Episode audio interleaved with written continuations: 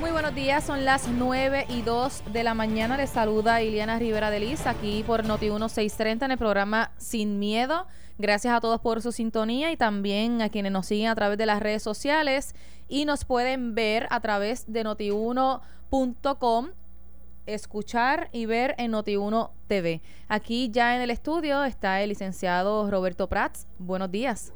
Giliana, y, y, un placer estar aquí contigo y agradezco al, al exgobernador García Padilla que me invitó a sustituirlo el día de hoy. Que le cedió el espacio, muy bien. Gracias por estar aquí con nosotros y también el senador el nuevo progresista Miguel Laureano. Buenos días. Buen día, Iliana. Buen día a todos los amigos que nos escuchan. compañero Roberto Prat, que no es la primera vez que compartimos un panel, si lo hicimos una universidad. en la Universidad de, Wharton. De, eh, foro de Wharton. no, te dije los buenos días porque quería que te presentaran, pero buenos días al senador Laureano también. Y ¿verdad? agradecerle al compañero Carmelo Río, que estamos sustituyendo también en este programa. Así que aquí estamos. Muy bien. Bueno, eh, vamos a comenzar a discutir eh, varios temas, pero yo quiero comenzar con uno que ha estado en discusión y que es eh, relacionado pues a esta preocupación que se ha creado en, en las carreteras más bien relacionado a los carjacking que han estado ocurriendo recientemente, que el mismo secretario de, Seguridad Pública eh, comentó eh, aquí por Noti1 que hay un aumento desmedido en los carjacking y pues un asunto preocupante y pues que están trabajando sobre esto y, están estableciendo una estrategia hasta con el gobierno eh, federal. Pero hay un caso que es con los conductores de esta red de transporte Uber también hay otro, otros transportistas que se sienten eh, preocupados y que, y que también no, no, son, no están enajenados, ¿no? O exentos de que puedan ocurrirle situaciones eh, como estas.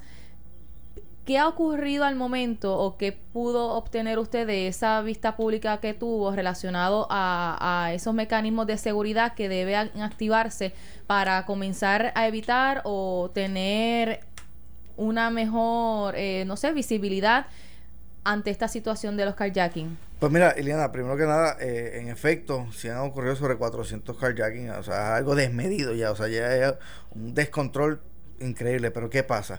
Que ha ocurrido eh, que han comenzado a ocurrir los carjacking a choferes de estos tipos de redes de transporte, en este caso Uber, que es la única que está en Puerto Rico. En, otro, eh, en otros estados, pues el Lyft y, otras más. De hecho, tuvimos otras. Hay que hacer un, marco histórico del por qué está ocurriendo esta situación con los choferes de Uber. En aquel entonces, cuando Uber entró a Puerto Rico, que todavía trabajaba por reglamento y se pasó a ley, Uber nos trae una petición de, que se añada eh, la opción del pago en efectivo como, como un método de pago. En aquel entonces ellos. Lo plantean como abrir el abanico de tener más clientela que utilice el sistema, de tener más personas que utilicen eh, ¿verdad? lo que son estas redes de transporte como, como un método de trabajo, ya sea part-time o full-time. Yo sé de muchos casos de jóvenes que lo utilizan para pagar la universidad, de personas mayores que pues es su, es su full-time. ¿Qué ocurre? Que hemos visto el aumento de medios en estos últimos mes y medio más todavía de una cantidad de casos eh, de kayaking a, a choferes. Entre eso, pues le roban eh, el efectivo, le roban el, automóvil eh, y, sus pertenencias. ¿Qué pasa? Viendo, ¿verdad? haciendo la evaluación de esa enmienda, nos dimos cuenta que, que la enmienda no funcionó. Que lo que está abriendo es, abrir el espacio a que estos ladrones puedan robarle a estas personas. Presentamos el proyecto del Senado 1346. Este proyecto lo que busca es dos opciones principales. Primero, que se elimine el, uso eh, del cash como un método de pago. Segundo, los choferes ahora mismo en Estados Unidos, ellos pueden solicitar un adelanto del pago porque ellos cobran semanal. Ellos pueden solicitar un adelanto del pago por si tienen que echar gasolina o cualquier otro gasto que tengan que hacer. En esa vista nosotros tuvimos eh, personas eh, conductores que hablaron sobre sus problemas que han tenido. uno de, de, de, los panelistas, ¿verdad? de los choferes, indicó de que una vez entró a un lugar y le, hicieron abrir todo el carro, lo encañonaron. Días después yo tuve la, oportunidad de, de, poder entrevistar a la joven que, que tuvo el carjacking eh, antes del caso último que tuvimos y, y, escuchar el relato de ella cuando la estaban asaltando, cómo la llevaron a una calle sin ser. O sea, estas personas saben lo que están haciendo. O sea, estas personas están preparadas. Y para mí es tan irresponsable escuchar a la empresa eh, pidiendo que se mantenga el cash, que para ellos, o sea, ellos están proyectando que para ellos es más importante el efectivo que la vida de las personas. Yo, como se le dije a ellos, la vida no es negociable ni es un plan piloto. Ahora, ahora vienen a tratar de darle un lavado de cara, decir que van a poner una aplicación nueva que es utilizando el cash todavía. O sea, y nosotros tenemos que buscar alternativas que, que, empecemos a cerrar el cerco a estos delincuentes para que dejen, ¿verdad?, eh, eh, eh, los casos de, de, de los carjacking a, los, a, ¿verdad? los conductores. ¿Sabes por qué? Porque ya asesinaron a una persona. Y la empresa se lavó las manos como que no, pero es que él no estaba haciendo Uber, estaba, haciendo, estaba haciendo Uber. Y si él no estuviera haciendo Uber, estuviese en su casa tranquilo, no estuviera en, la calle cuando ocurrió el asesinato. En Cagua, una señora eh, la despojaron de su vehículo, cuatro pistoleros. Pasó en la Kennedy, pasó hace dos días atrás. La joven que, que, que, también le hicieron carjacking. O sea, ¿cuánto más la empresa tiene que, que tiene que, ver que hay unas opciones unas alternativas que hay que eliminar? ¿Y qué pasa? Que la, la empresa viene y te dice, que se lo estaba comentando a Prats antes de comenzar el, el, el programa si tú vienes y tú como chofer dices, yo no me siento, o sea, siento que mi vida está en riesgo, si hago este, e, este viaje, lo declino, la aplicación te desconecta. O sea, a ese nivel de injusticia. Y obviamente nosotros le planteamos varias alternativas. O sea, no fue que nosotros dijimos, vamos a eliminar el cash y se acabó. No, nosotros le dijimos a la empresa, mira, vamos a eliminar este método de pago, pero te voy a dar esta opción. Ustedes tienen montones de ingenieros que trabajan en esas aplicaciones y yo te aseguro que pueden tener una persona que pueda este, trabajar esa aplicación y darle la apertura a un sistema tipo ATH móvil. ¿Tú sabes cuál fue la contestación? Sin pensarlo dos veces. No. ¿Por qué? ¿Por qué? O sea, ¿dónde están sus intereses? o sea, ¿y qué pasa? Que una cosa bien importante. El pasajero que... Los intereses están en el desarrollo económico de su empresa. Oye, y yo creo, y yo creo que estas empresas deben venir a Puerto Rico, claro que sí. Pero tenemos que hablar por la seguridad de ellos. O sea, lo, que ocurre es que ellos no son los que están expuestos. Claro, y, a eso te iba. El pasajero que se monta puede tener la tranquilidad, mira la diferencia.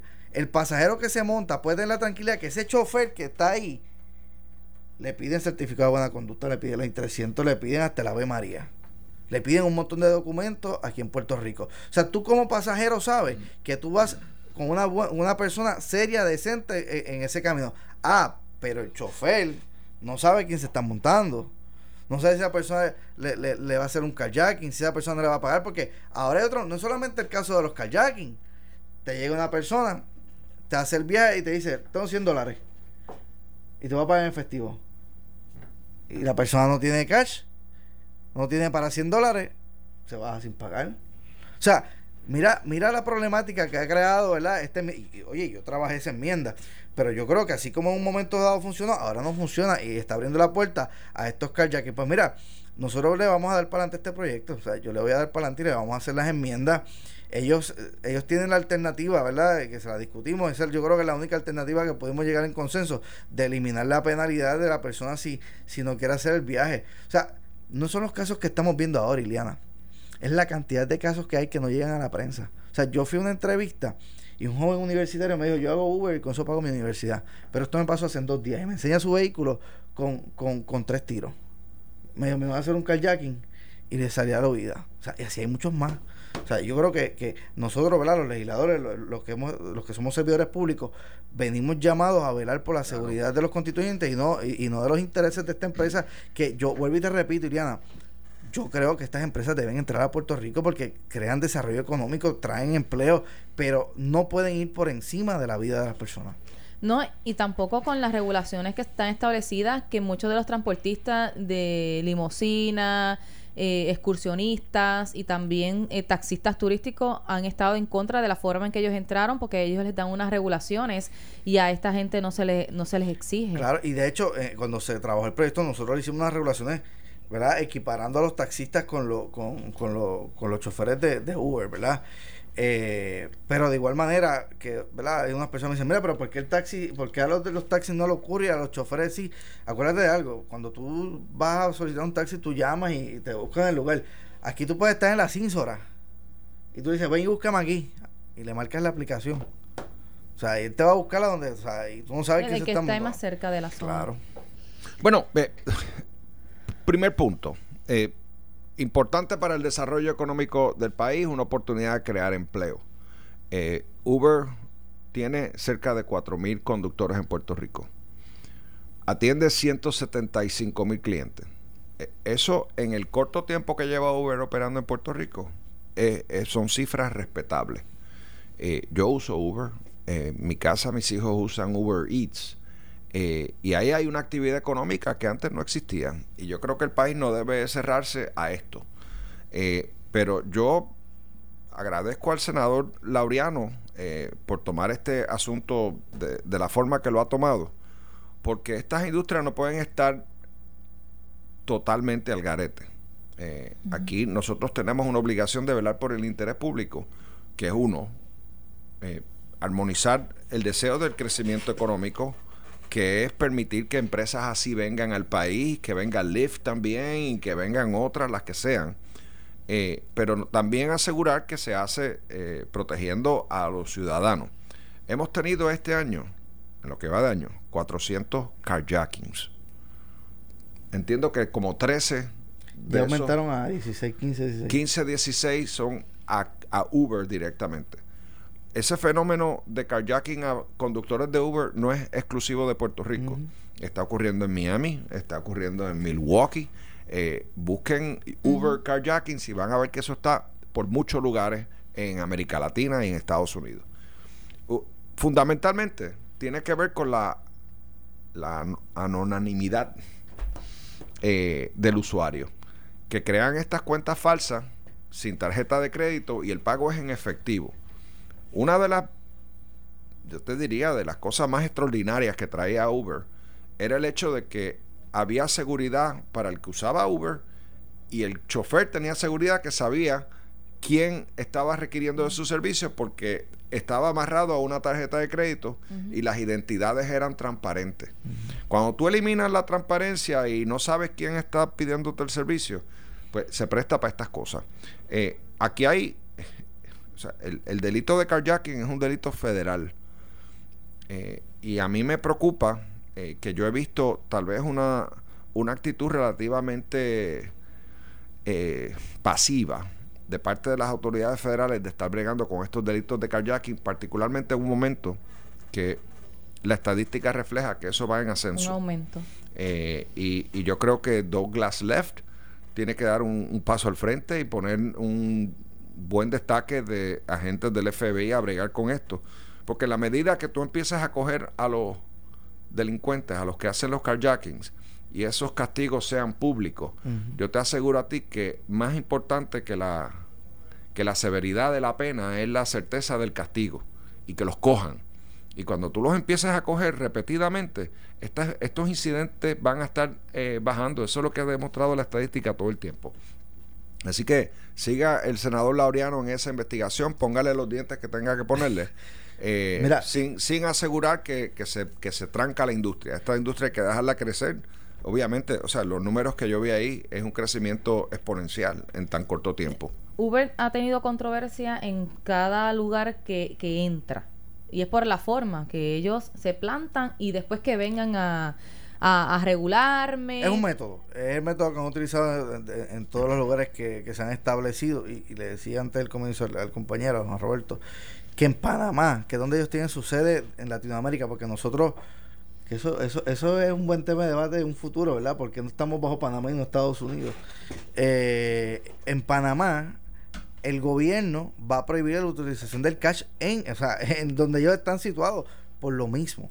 O sea, hemos visto que esta cantidad, o sea, porque en Estados Unidos solamente se utiliza el... el Pero ¿cómo, ¿cómo la compañía cobra si la transacción es en efectivo. Por eso, porque... Y no se registra en... Porque por lo menos en el caso, entiendo en el caso tuyo, en el caso mío, pues nosotros registramos la tarjeta, mm. la tarjeta de... Así es el mío. Pero tú puedes bajar la nunca aplicación... Nunca me han pedido cash. ajá. pero tú puedes, tú puedes bajar la aplicación... Para pagar en cash. Y para pagar en cash sin tener que poner la tarjeta. Y otro de los fenómenos... ¿Y a quién le debitan el restante para que Uber adquiera el porciento que le corresponde? No, porque se lo debitan de, del, del... Como no todas las transacciones son en efectivo cuando llega una que sea en tarjeta de crédito, de ahí es que le debitan. Pero más allá de eso, más allá de eso, es que ahora están utilizando los teléfonos prepagos otra vez. O sea, están de moda nuevamente los teléfonos prepagos para estos casos. Y, y mira, o sea, y ellos te dicen qué método de seguridad tú tienes para, porque como dice Roberto, en el caso de los que tenemos tarjeta de crédito, pues nos identifican por nuestra tarjeta de crédito. ¿Tú sabes cuál es el elemento de seguridad que utilizan ellos? Facebook. La empresa utiliza Facebook para saber que tú eres Roberto Prats y que tú estás utilizando Uber. Pero ¿y cuántas Really? cuentas igual?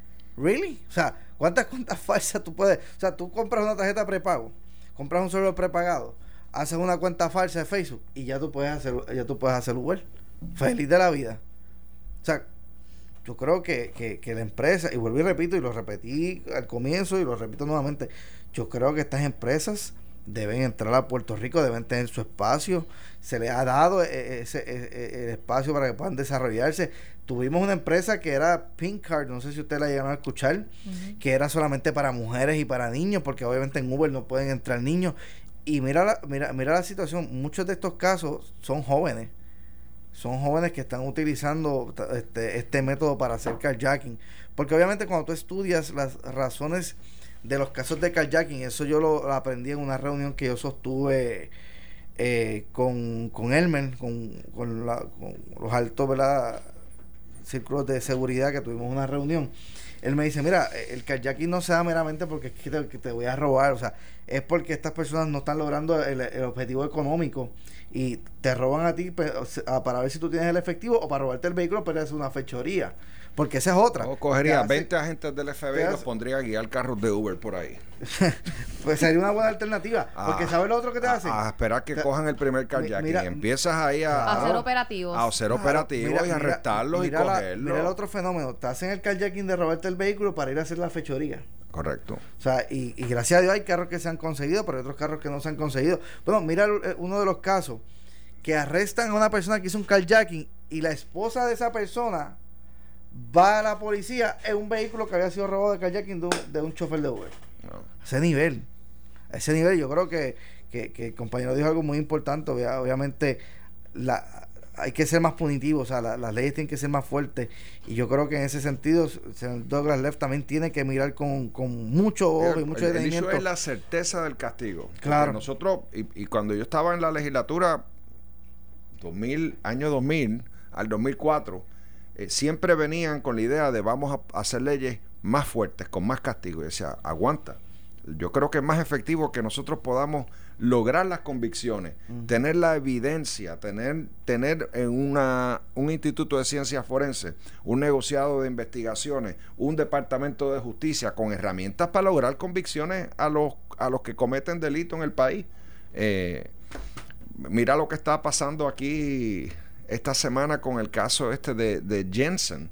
Ayer, Eh, ahí es que tú ves la necesidad tremenda que tiene el país de asegurar que, que esos fiscales que están allí tengan eh, las herramientas necesarias. tengan las herramientas y tengan buena evidencia y tengan buenos adiestramientos eh, y que todo este proceso de recopilar evidencia y mantener la, la línea de custodia de la evidencia eh, permita que, que no pasen impunes muchos de los que están violando los delitos eh, del país.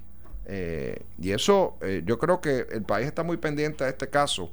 Iliana, que, que Muy pendiente. yo creo que mm, hacía tiempo yo no veía un caso en los tribunales que estuviera generando tanta atención, Tanta atención. como está generando este caso. Y, a- y ayer el abogado de la defensa se la jugó y trató de confundir al, al novio de, de, de, De Areli. de Areli.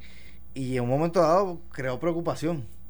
O sea, yo estaba, yo tuve la oportunidad, yo llegué de Puerto de Washington ayer y cuando llegué que iba camino al, Capitolio vi un poco de, de- la vista y el abogado de la defensa tratando de confundirlo llegó en ocasiones que yo entendí que lo llegó a confundirlo o sea en un momento dado le pregunta eh, que si qué hizo cuando le, le pegaron el tiro a la joven y él ni, ni dijo que la había socorrido ni que es- nada se quedó ahí en el piso y yo, o sea, yo creo que si un familiar mío le pasa algo, yo me tiro encima y busco la manera. O sea, Digo, mira. es parte mi- o de, sea, de tratar de, de afectarle la credibilidad de su testimonio ante la juez. Pero nota que este, en esta etapa aquí no hay jurado. Esto es sencillamente una juez que está buscando una cintila de evidencia para suficiente para pensar que hay causa probable para imputarle el delito que le han imputado. Eso es bien poquito. Eh, y con, con lo que se vio ayer, eh, él estaba en la escena del crimen. Sí. Él fue allá a buscar un teléfono. Lo identificó Y- cuatro veces. Sí. Eh, yo, yo creo que ahí hay suficiente para, para Sí. pasarle esta Sí. etapa de, de la vista preliminar de la regla 23 y, y ya ir directo al para allá para la semana que viene decisión. Y de hecho, o sea, estos procesos, estos son unas vistas en, en la práctica, son vistas relativamente cortas, de mediodía. Ayer duró. Tú pasas un- y lleva dos días, tú pasas un poquito de evidencia ya, causa probable, vamos al, vamos al juicio.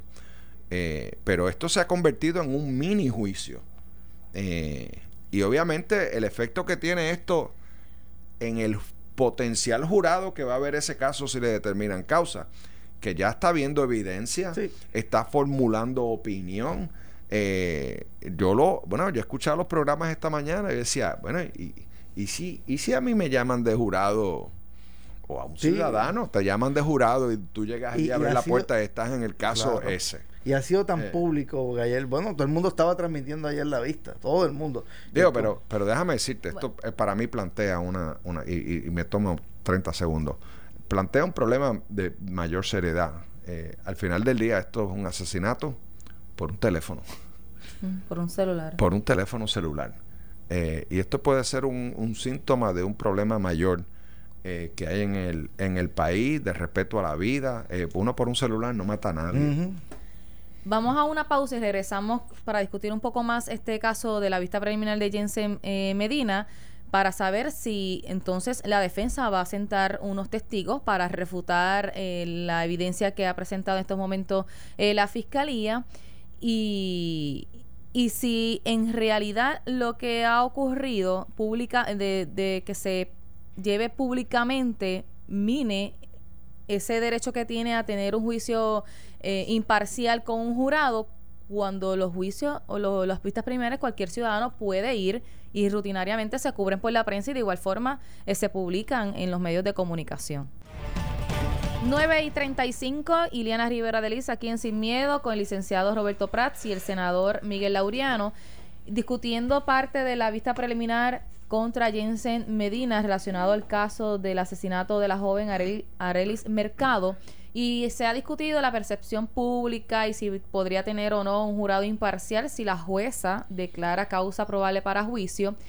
Y yo planteaba que los casos en el tribunal pues son públicos. Cualquier eh, ciudadano tiene su derecho de llegar eh, a un tribunal y sentarse a seguir cualquier juicio o caso que se esté llevando y que la mayoría de las veces de los casos de notoriedad pues la prensa los cubre y los publica.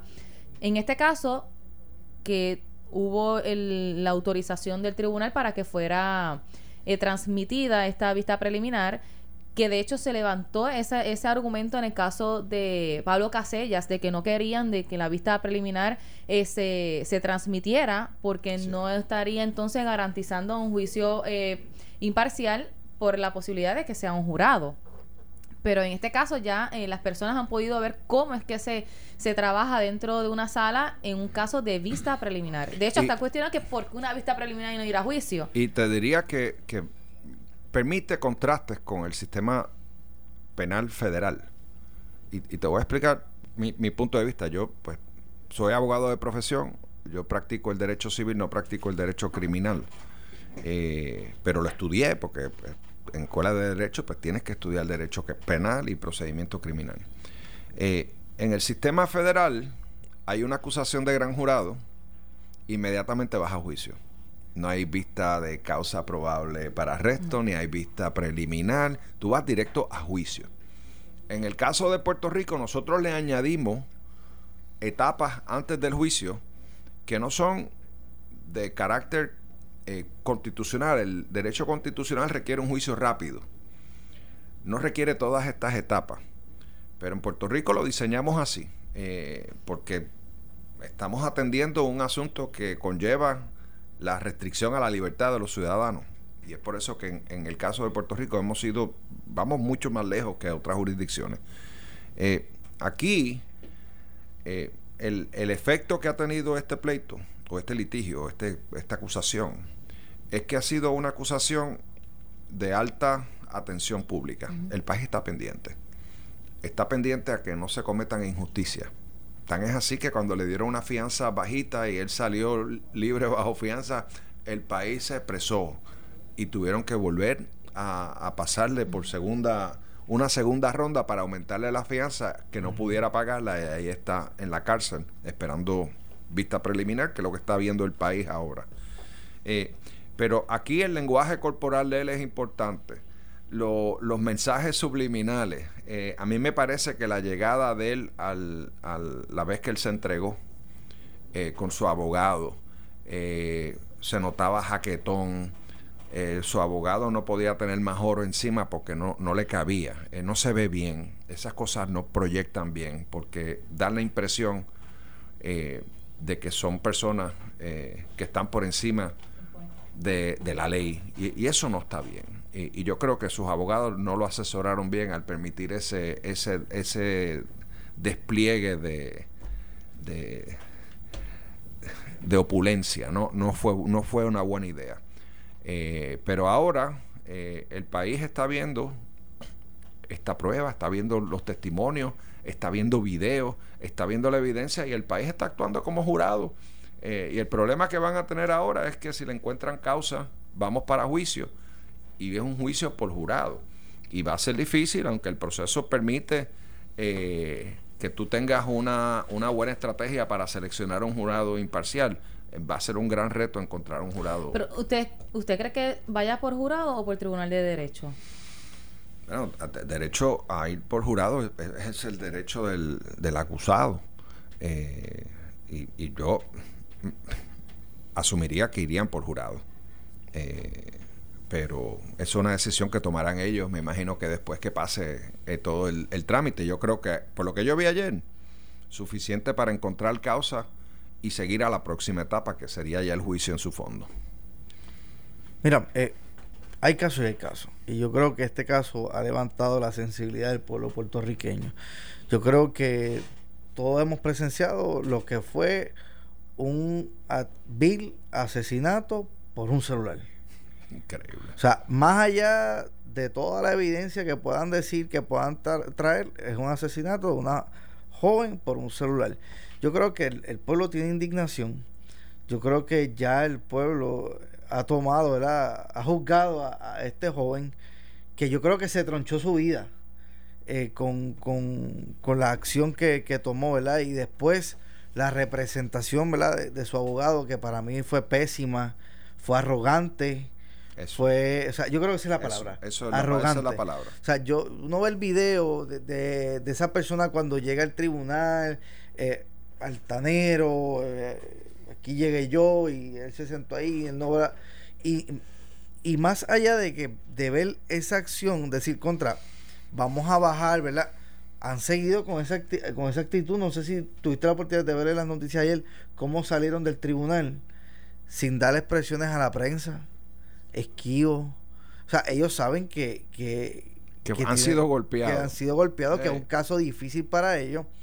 Eh, que este, este joven no tiene otra salida, ¿verdad? Que, que aceptar ¿verdad? la decisión que va a tomar el ministerio. Yo entiendo que debe ser por, ¿verdad? por jurado, así que le tocará ¿verdad? a los encargados tomar la decisión. Ahí se ha estado rumorando, porque, eh, o sea, el país, nosotros sabemos mucho de muchas cosas, siempre tenemos opiniones y y ya yo escuché las teorías por ahí de que lo que están buscando es una convicción en segundo grado, no en primer grado, porque no hubo deliberación. Eh, y ya empiezan las cosas más técnicas. Yo les recomendaría al, al, país, eh, estén atentos, eh, miren el proceso, vean el sistema de justicia en funcionamiento. lo que ustedes ven ahí son fiscales que no solamente tienen ese caso, tienen cientos de casos que tienen que manejar semanalmente. Y ahí es que yo diría que el país puede ver la necesidad de tener un sistema de justicia con herramientas de trabajo, fiscales con el mejor adiestramiento, desarrollando carreras eh, de fiscalía, carreras de que estos tipos van a ser fiscales toda su vida, desarrollando experiencia, eh, con evidencia incuestionable, eh, con policía en adiestramiento. Esto es como un, es, la justicia es como un motor de un carro que tiene muchas piezas. Y para que ese motor camine bien, todas las piezas tienen que hacer su función. Eh, y hoy lo está viendo el país ahí. Yo creo que es una gran oportunidad para el país. Sí. Que el país pueda observar este caso. Y, y ¿verdad? siempre en cada generación hay un caso que nos marca, ¿verdad? Y un tiempo eh, que, que, nos llega, que, que lo recordamos. Muchos recuerdan el, el, caso de Pablito Casella, otros recuerdan el caso, ¿verdad? Que todavía no se ha esclarecido de la desaparición de Rolandito. Eh, otro fue el caso de en la, en la pista hace años, pero años yo era un chico para ese entonces. O sea, hay casos que, que, nos tocan, que marcan a eh. uno, ¿verdad? Como, sociedad. Y yo creo que este es uno. Y yo creo que, que, el pueblo tiene que estar bien atento, tiene que ver cómo es que justicia trabaja eh, y, y, y, llevar un mensaje también, ¿verdad? De que en momentos eh, difíciles, pues uno tiene que, que, frenar, ¿verdad? Y no dejarse llevar por las emociones, que fue lo que tronchó la vida de, este joven también. Un detalle que salió a relucir en el caso, y les pregunto si podría haber una segunda acusación a otra persona, porque en parte del, del testimonio de la pareja de Arelis, él comentó que la persona con que andaba el joven... Eh, la pareja. Jensen Medina. Una dama. Una dama era la que al parecer la que lo incitó a que ocurriera ese incidente violento porque ella le recalcó, viste, te querían robar el celular eh, y le dijo una palabra. Y eso como que parece, según la narración de, de la pareja de Areli, lo, lo, lo elevó. Lo, exacto, lo, lo, cegó y lo quizás lo molestó un poco más, pero, eh, ocasionando pues que le disparara. Esa persona podría ser parte de una acusación, o sea, la podrían este señalar ¿Fue incitadora? Bueno, eh, el, o sea, el delito de incitación al odio y la violencia es, está, está codificado. Eh, si hay, evidencia de que ella verdaderamente incitó a que ese acto violento se cometiera, pues, pues no está libre de... Claro. No está... todavía no puedo decir que está libre de culpa, eh, pero es algo que deberían investigar los fiscales. Ellos tienen toda la, o sea, la evidencia, tienen los testimonios y han entrevistado y yo creo que han podido recrear la escena. Eh, pero si eso fuese cierto, ese podría ser un testimonio bien importante. Demoledor. Bien importante porque podría hasta convertirse en testigo de la fiscalía. Claro.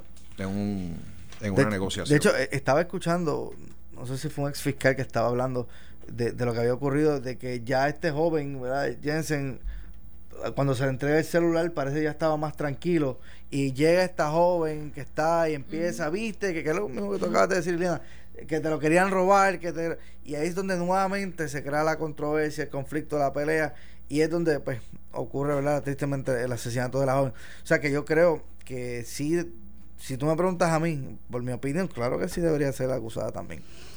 Bueno, este continúan las reuniones en Washington D.C. con la gobernadora. También están eh, la delegación de la minoría eh, popular está sosteniendo reuniones. Eh, también trascienden el día de hoy que FEMA determinó de concederle una vez más los poderes al gobierno de Puerto Rico para que puedan trabajar con los fondos federales relacionados a la recuperación de Puerto Rico tras los huracanes Irma y María. ¿Qué les parece esa determinación de FEMA? Yo he escuchado ya varias personas que dicen, bueno, lo hacen ahora después que hubo los señalamientos eh, contra las personas eh, que estaban eh, en la, ejecutiva, la, la alta funcionaria de FEMA, comandando ¿verdad? Nueva York y la isla, que fue asignada tras esta emergencia, y también el asunto de Cobra, y que podría preocupar de cómo Puerto Rico pudiera entonces estar manejando esos fondos. Mira, de todas las gestiones que se han realizado eh, durante la semana pasada, yo llegué ayer durante la tarde, yo creo que esta fue la más importante. De todas, ¿verdad? Todas son importantes, pero el hecho de que FEMA eh, pueda eliminar ese, ese aspecto burocrático y darle al gobierno de Puerto Rico la oportunidad de poder eh, recibir ese reembolso y manejar los fondos que ya han pasado dos años y, y, todavía muchos de esos arreglos no se ven, la, cuántas casas todavía tienen torlo, cuánta necesidad hay. Pues yo creo que, esto da, un mensaje, ¿verdad? De, de, brindarle la confianza nuevamente al gobierno. Y, y, más allá de eso, yo creo, yo no todavía he visto un tuit del presidente Trump que aunque yo soy de línea republicana, sí tengo mi, mi manera de pensar muy distinta al presidente Trump. Y creo que, que en mi barrio dicen, allá en San Lorenzo, que fue un tapaboca porque todo el tiempo Trump había, había señalado que la corrupción venía del gobierno de Puerto Rico, de los puertorriqueños, y ahí le caía bimbazo limpio a todo el mundo, ¿verdad? Eh, incluyendo a la alcaldesa de San Juan. Pero lo que no lo, lo, que ocurrió en estos días los arrestos, aunque fueron unos arrestos aquí, fueron de tres norteamericanos que le robaron a, a FEMA, ¿verdad? a través de la compañía de Cobra, defraudaron 1.9 billones de dólares. O sea, y yo estoy esperando el tweet también. O sea, y, yo creo que está, ¿verdad? Brindarle esta confianza nuevamente a la gobernadora para que pueda desarrollar estos programas, pueda bajar ese, esos fondos para poder comenzar a desarrollar la obra. O sea, ya han pasado dos años y todavía tenemos casas que tienen torlo. Mira lo que ocurrió en las Bahamas, o sea, estamos en, en, el mes pico. Y yo creo que, ¿verdad? Dentro de todas las reuniones que se llevaron a cabo, tanto las delegaciones de, del PNP como la delegación del Partido Popular que estuvo presente con los alcaldes, que los alcaldes fueron, eh, estuvo eh, eh, la alcaldesa de Loíza, estuvo Mayita, estuvo eh, Jordán, ¿verdad? El de Guayanilla. Nelson Torres. Nelson. Eh, buscando ¿verdad? Que, esos fondos puedan llegar a los alcaldes también para que se pueda seguir continuando la obra. Yo creo que estas gestiones son importantes que se hagan de, todas las delegaciones, que se vea ¿verdad? Que, que, hay un gobierno eh, que, está trabajando, que nos unimos en, causa, ¿verdad? Eh, y, eso, ¿verdad? Ver montado en el avión una delegación que va a buscar ¿verdad? las ayudas en pro del gobierno y ganarnos esa confianza que tal vez se perdió por la situación ocurrida, eh, tristemente, pues yo creo que hay que darle paso. Yo creo que la gobernadora dio un paso correcto, ¿verdad? De ir a Washington, de tener, sostener la cantidad de reuniones que ha tenido. Yo pude participar con ella en, dos de, las reuniones, pero cada cual eh, hizo sus gestiones también y sus reuniones. Así que yo creo que la, noticia más trascendental es la de FEMA, ¿verdad? Que, que salió ayer eh, con la comisionada reciente Jennifer González en compañía. Bueno, vamos a poner en, perspectiva qué hacía la gobernadora en Washington. Esto era un viaje de reparación de daño. Era un viaje de dar un primer paso para restituir credibilidad perdida eh, del gobierno de Puerto Rico. Eh, y, y, tenía que hacerlo, no tenía otra alternativa. Las reuniones que tuvo eh, fue con las personas claves en el Congreso, tanto eh, senadores que están muy interesados en los temas de Puerto Rico en el, en el lado del Senado, republicanos, demócratas, igual en la Cámara. Algunos vi reuniones también con funcionarios de FEMA, algunos asesores de la Casa Blanca. Este es el trabajo que tiene que hacer un gobernador eh, todo el tiempo. custodiar el buen nombre del país. Y si el buen nombre del país está afectado, pues tiene que ir allí a rehabilitarlo. Eh, Positiva la noticia del proceso este de, se llama el 270 de FEMA, eh, que liberaron las restricciones impuestas al gobierno de Puerto Rico eh, por lo que estaba pasando en la isla, por la salida de un gobernador, las protestas, acusaciones, eh, falta de confianza en el pueblo de Puerto Rico. pero eso es como casi darle las gracias a la TH por darte el dinero tuyo. Ese dinero está asignado al pueblo de Puerto Rico. Eh, y yo me alegro que ya hayan liberado esto y espero que ese, ese destape de los fondos pueda llegar a los municipios, que llegue a los alcaldes, eh, que permita que, ya no pasen meses de, personas, 20 mil y pico de familias con techos azules eh, de FEMA. Eso no es aceptable para ningún, para ningún alcalde. así que yo veo eso con, con buenos ojos. mi, mi recomendación sería que estos viajes se den con, con cierta regularidad. Eh, y que visiten el Congreso, tengan un posiblemente un, un programa de visitas congresionales a Puerto Rico para que vean el, el buen funcionamiento de las cosas del país y así uno restituye credibilidad. De hecho, creo que Grijalba va a estar en estos Grijalba llega, llega, hoy, eh, y eso es una pieza importante.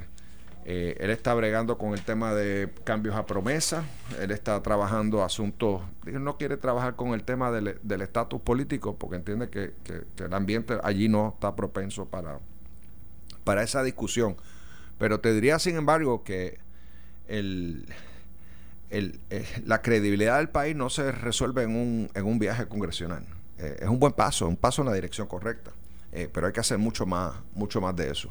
Así que eh, me, parece que las noticias son positivas. Me te diría, por otro lado, que tal vez lo más que a mí me preocupa de este viaje, fue la sorpresa que tiró eh, Munchen, el secretario del Tesoro, La ley 154. hablando de que él quiere un plan de, de transición de la ley 154. Y, y para los que nos están escuchando, esto es una ley de Puerto Rico que le impone un 4% de Foráneo. contribuciones a corporaciones foráneas. Son, son casi 12 corporaciones nada más en total que pagan ese tax, 4% al gobierno de Puerto Rico.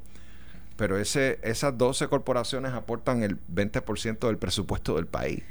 Son Eh, 1.800 millones. de dólares. 1.800 millones, eh, crean cerca de 40 mil empleos. eh, eh, tiene, es una porción grande. ¿Qué quiere decir Monchen con eso? Pues lo que dice es que hay un, hay, hay un acuerdo, porque fue un acuerdo, no es una ley, es un acuerdo, una carta eh, administrativa del Tesoro que dice que si tú pagas ese 4% en Puerto Rico, lo puedes deducir de la planilla federal eh, cuando esas compañías radican planillas federales. Y eso se permitió por un momento, por un espacio de tiempo en Puerto Rico, fue bajo la administración de Fortuño, lo extendió García Padilla, lo siguió extendiendo, eh, a mi juicio, correctamente el, el gobernador eh, Rosselló, porque se ha convertido en, en posiblemente en el segmento del presupuesto que más aporta al país. Eh, Entonces, no, don Carlos Romero, ¿creen en, eso? Así que eh, yo veo bien el que nosotros le pongamos una, una contribución eh, buena a estas compañías. Sin embargo, eh, yo no, no creo que podamos cometer el mismo error de las 936. Las dejamos ir sin nada a cambio. Eh, nosotros tenemos que trabajar, eh, uno, y te voy a lo que yo, yo haría, eh, yo quiero saber dónde están las corporaciones estas paradas con este tema. Yo estoy seguro que las Amgen de la vida, los Pfizers, los Monsanto, tienen, tienen algo que decir aquí al respecto. Y para mí, la pregunta es quién se afecta y si se han sentado en la mesa para defender esto. Y yo como gobierno me gustaría crear una coalición de sector privado, no solamente es el sector industrial de Puerto Rico, pero estas compa- compañías, la- las 10 o 12 que participan de la ley 154, hacer un frente unido eh, en Estados Unidos eh, y que tengamos entre nosotros una discusión adulta de cómo sería una posible transición a otro tipo de programa de incentivo industrial, tal vez creando zonas de oportunidades, eh, pero nosotros no podemos dejar ir, ir- ir Pero eso algo así, tienen que contribuir. ir eso así eh, porque sí. Esa contribución es importante para el, ah, para el bienestar financiero del país. Bueno, hasta aquí llegó sin miedo. Son las ¿Cómo va a 9 y ser? 55 de la mañana. rápido. Se fue bien Ah, rápido. Lo voy, a, lo voy a querer más a menudo aquí. Dale. Bueno, que no me escucha Alejandro y, y Carmen. Carmelo ya pidieron cambio. Sí. Carmelo es pitcher y, se- y sabe que cuando hace la señal, ya está viendo. Placer. No, pero Ay, muchas gracias por estar Gracias aquí, ti, por compartir con ustedes y a ustedes también la audiencia por su sintonía. Así que hasta aquí llegó sin miedo. Buen fin de semana. Así que hasta el lunes. Cuídense.